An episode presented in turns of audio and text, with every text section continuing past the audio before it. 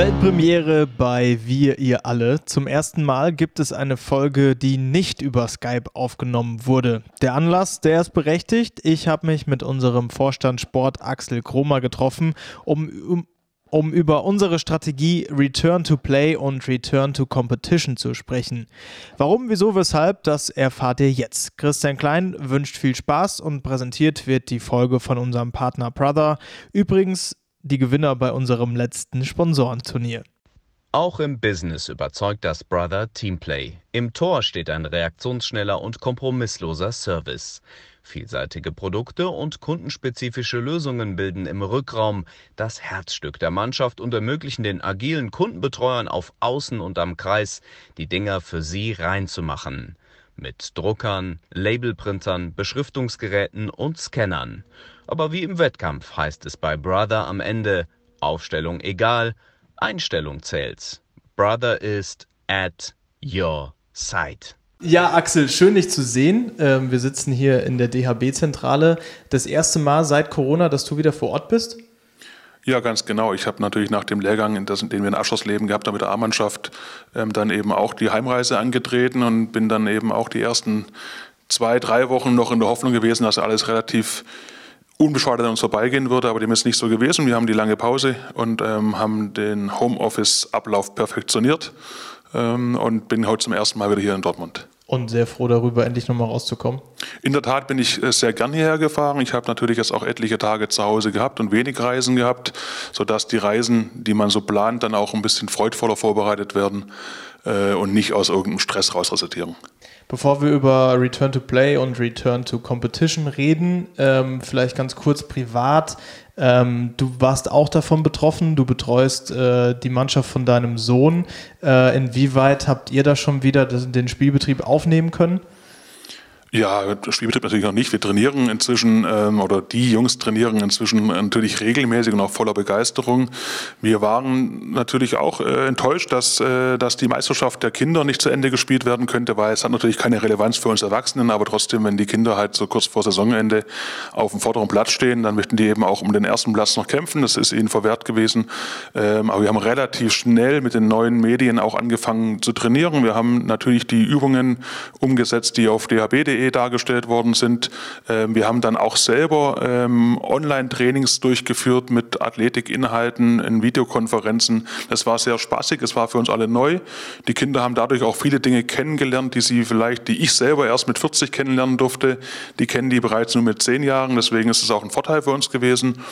Und dann haben wir so nach und nach angefangen, äh, uns am Acht-Stufen-Plan des DHB zu orientieren, haben Anfang angefangen mit, äh, mit gemeinsamen Trainingseinheiten auf dem Roten Tatanplatz draußen im Freien, mit äh, Joggen, mit großen Abständen in, in gemeinsamen Wohngebieten oder, oder auch regionalen Gebieten, einfach zu sagen, wir treffen uns um 17.30 Uhr alle in dem hier eingezeichneten roten Bereich, aber laufen nicht nebeneinander, laufen nicht ähm, zusammen, sondern laufen winkend aneinander vorbei. Und das hat super funktioniert und jetzt sind wir schon ein paar Stufen weiter. Inzwischen dürfen wir in Baden-Württemberg auch in die Turnhallen gehen, äh, nutzen mit den, mit den persönlichen Beschränkungen natürlich dann, dass wir nicht mehr als zehn pro Trainingsgruppe sein dürfen, 40 Quadratmeter pro Spieler anbieten müssen, nutzen dann eben die Trainingsmöglichkeiten.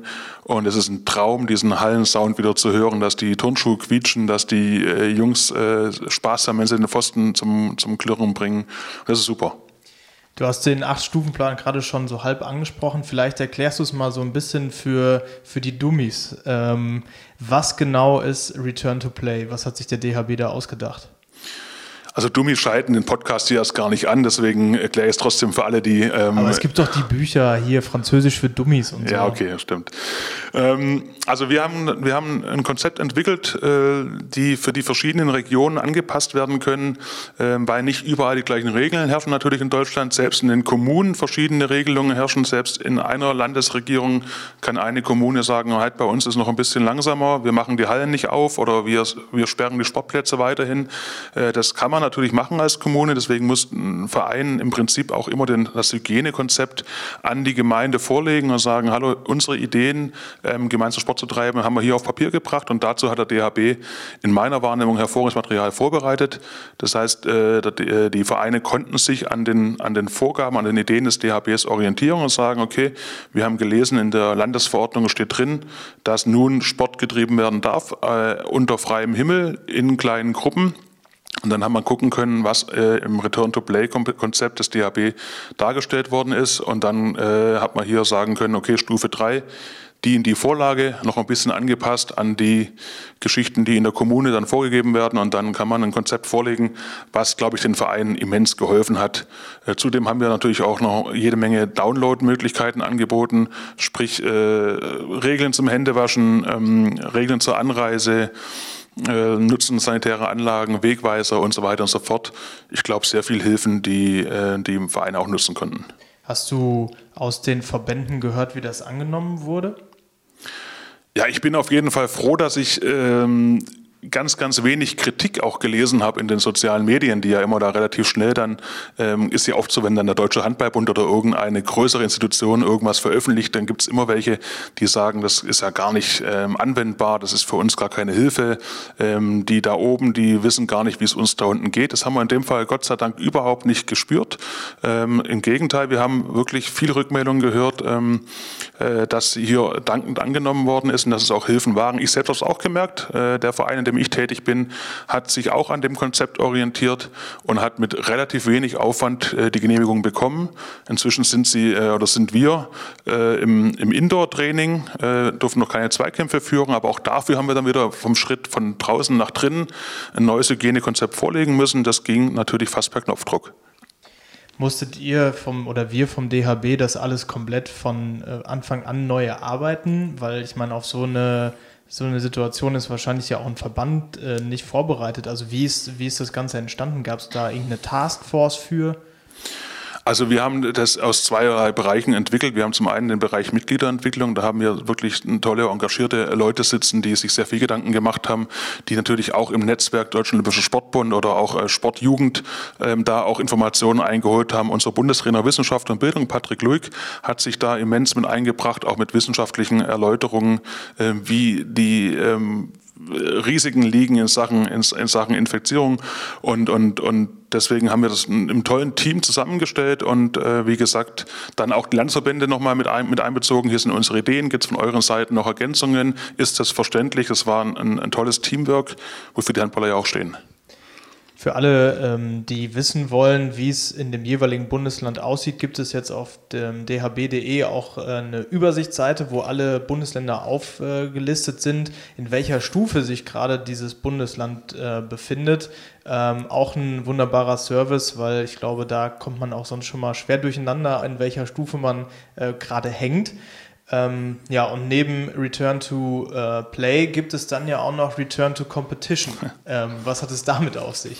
Ja, im Prinzip äh, im Return to Competition, da wenden wir uns als DHB zusammen mit den, mit den Bundesligen der, der Frauen und der Männer äh, an die Vereine, die den Leistungssport betreiben, weil wir wissen natürlich, dass ähm, die Pause bei den, bei den Spitzensportlern eben nun auch deutlich länger ist als bisher gewohnt. Das ist auf den allerersten Blick sehr angenehm. Die Wehwehchen, die Probleme, die sich äh, an Sprunggelenk, Knie und Rücken und Schulter ähm, festgesetzt haben, die können auskuriert werden. Die Sportlerinnen und Sportler, die fühlen sich zurzeit äh, quasi total fit und gesund und könnten, könnten vor Tatendrang sofort in die Halle rennen und da die Hallentore abreißen.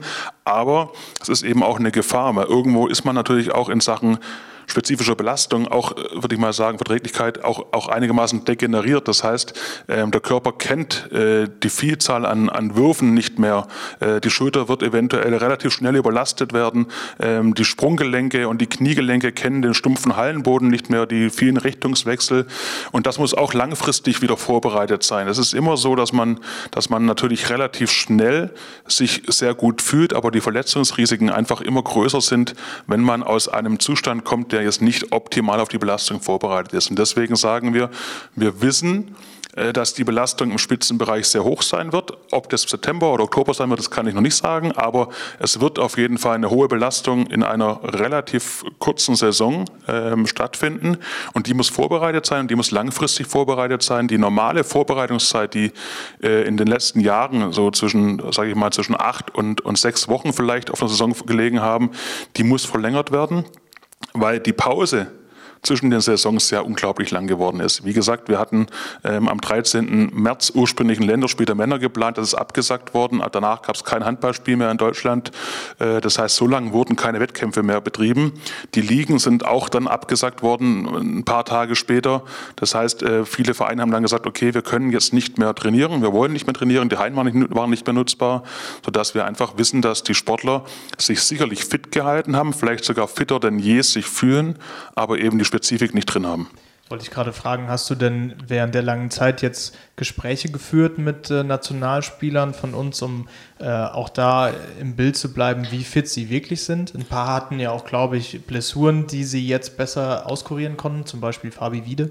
Ja, wir hatten Online-Kurs mit dem Bundestrainer und den, und den, jeweiligen Kadern im Nachwuchsbereich hochfrequent, aber im, im Männer- und Frauenbereich ein bisschen selten. Aber wir haben ähm, uns immer wieder abgedatet, wie aktuell die Entwicklungsstände auch in den einzelnen Vereinen sind, neben dem, dass die Sportlerinnen und Sportler keinen kein Training eventuell angeboten bekommen, ist ja immer auch die Frage, dürfen sie überhaupt trainieren? Wir haben ja arbeitsrechtliche Grundlagen wie, wie äh, Kurzarbeitergelder und so weiter und so fort. Da müssen wir natürlich Bescheid wissen, was unsere Athleten und Athletinnen, die uns ja irgendwann mal wieder vertreten sollen, für Deutschland Medaillen gewinnen sollen oder für Deutschland Punkte holen sollen.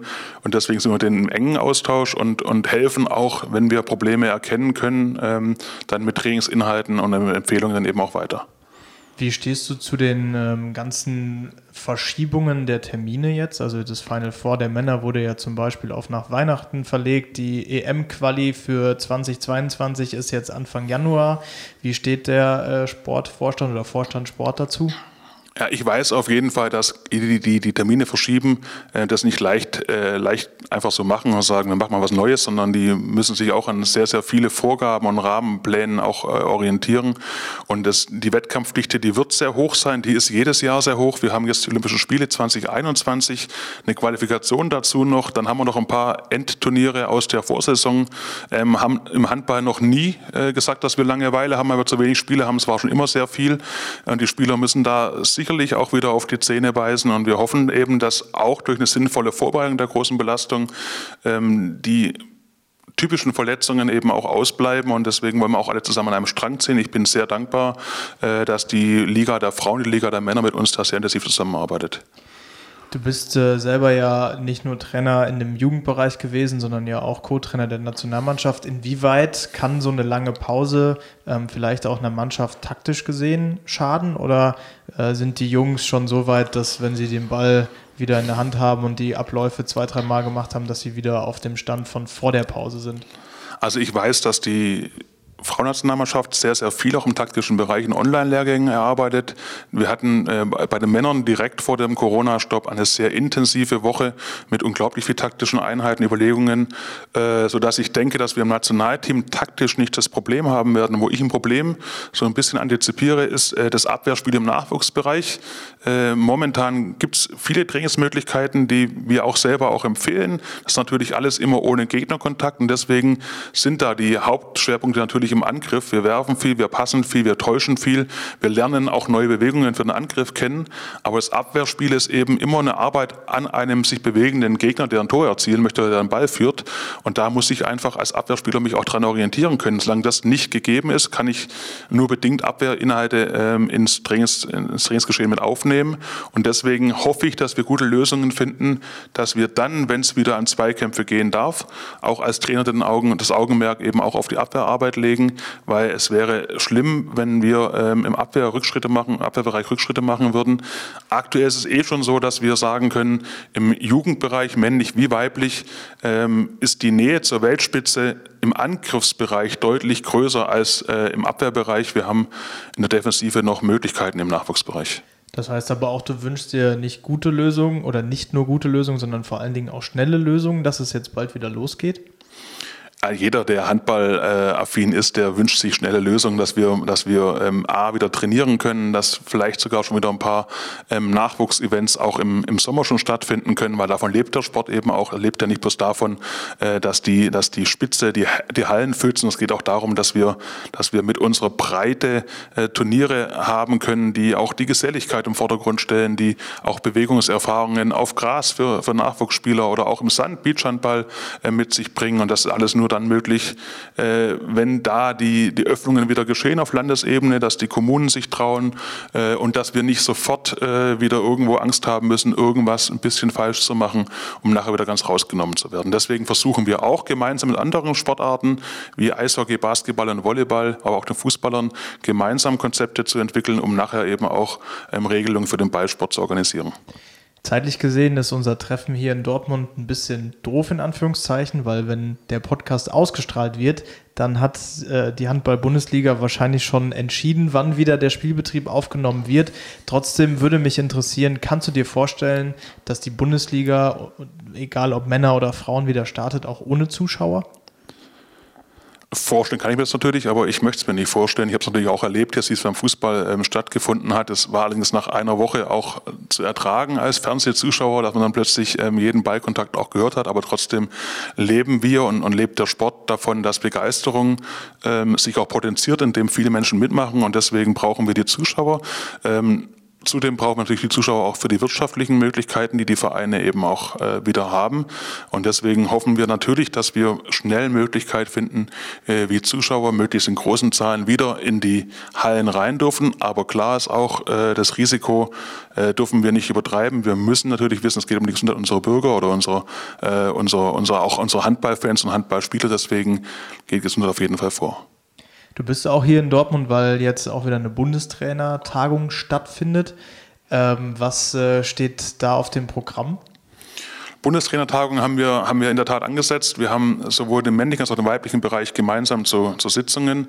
Wir möchten noch ein bisschen mehr ähm, die, die Parallelen in den einzelnen äh, Spielweisen der Mannschaften ähm, herausarbeiten. Wir möchten eine einheitliche Statistikerfassung ähm, vorbereiten, dass wir da ähm, auch den Schritt gehen können. Wir haben in, in den letzten Wochen, Monaten wirklich sehr viele Dinge weiterentwickeln können mit unseren Trainern, äh, die, die oft liegen bleiben, weil wenn wir natürlich im Alltag dann einen Ligaspielbetrieb verfolgen müssen, Lehrgänge äh, vorbereiten und auch umsetzen dürfen, dann bleiben viele Dinge einfach liegen, die nicht die äh, tägliche Brisanz irgendwo mit sich bringen. Und deswegen haben wir jetzt in den letzten Wochen sehr viele Dinge angehen können, die, äh, die dann eben auch genutzt werden, um solche Fortschritte einzuleiten.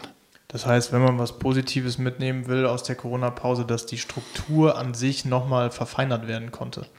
Ja, die Struktur des Handballspiels in Deutschland äh, könnte sich jetzt weiterentwickeln, aber da sind wir sicherlich auch keine, keine immensen Vorreiter, sondern da sind wir alle auf einem guten Weg. Aber generell haben wir sehr viel gelernt. Wir haben ähm, durch die Homeoffice-Regelungen sehr viele Möglichkeiten kennengelernt, wie man zusammenarbeiten kann, wie man im Netzwerk arbeiten kann, ohne sich immer zu sehen. Klar ist, unsere Trainer sind in ganz Deutschland verteilt, die wohnen auch äh, nicht alle geballt und trotzdem können wir inzwischen durch die Technologien hervorragend zusammenarbeiten und haben da auch Möglichkeiten entwickelt, die uns auch in Zukunft weiter unterstützen werden. Wenn wir uns wieder treffen können, freuen wir uns, aber wir brauchen es nicht mehr zwingend, äh, um Fortschritte zu erzielen. Zum Abschluss noch eine äh, Frage zum äh, Philosophieren. Ähm, wird Corona dem Handball geschadet haben oder werden wir irgendwann äh, ziemlich schnell wieder auf dem gleichen Niveau weitermachen können, wo wir am 13. März aufgehört haben? Ja, Corona hat uns generell geschadet, gar keine Frage, sonst hätten wir sowas jährlich eingeleitet irgendwann mal. Äh, wir wollen das nicht.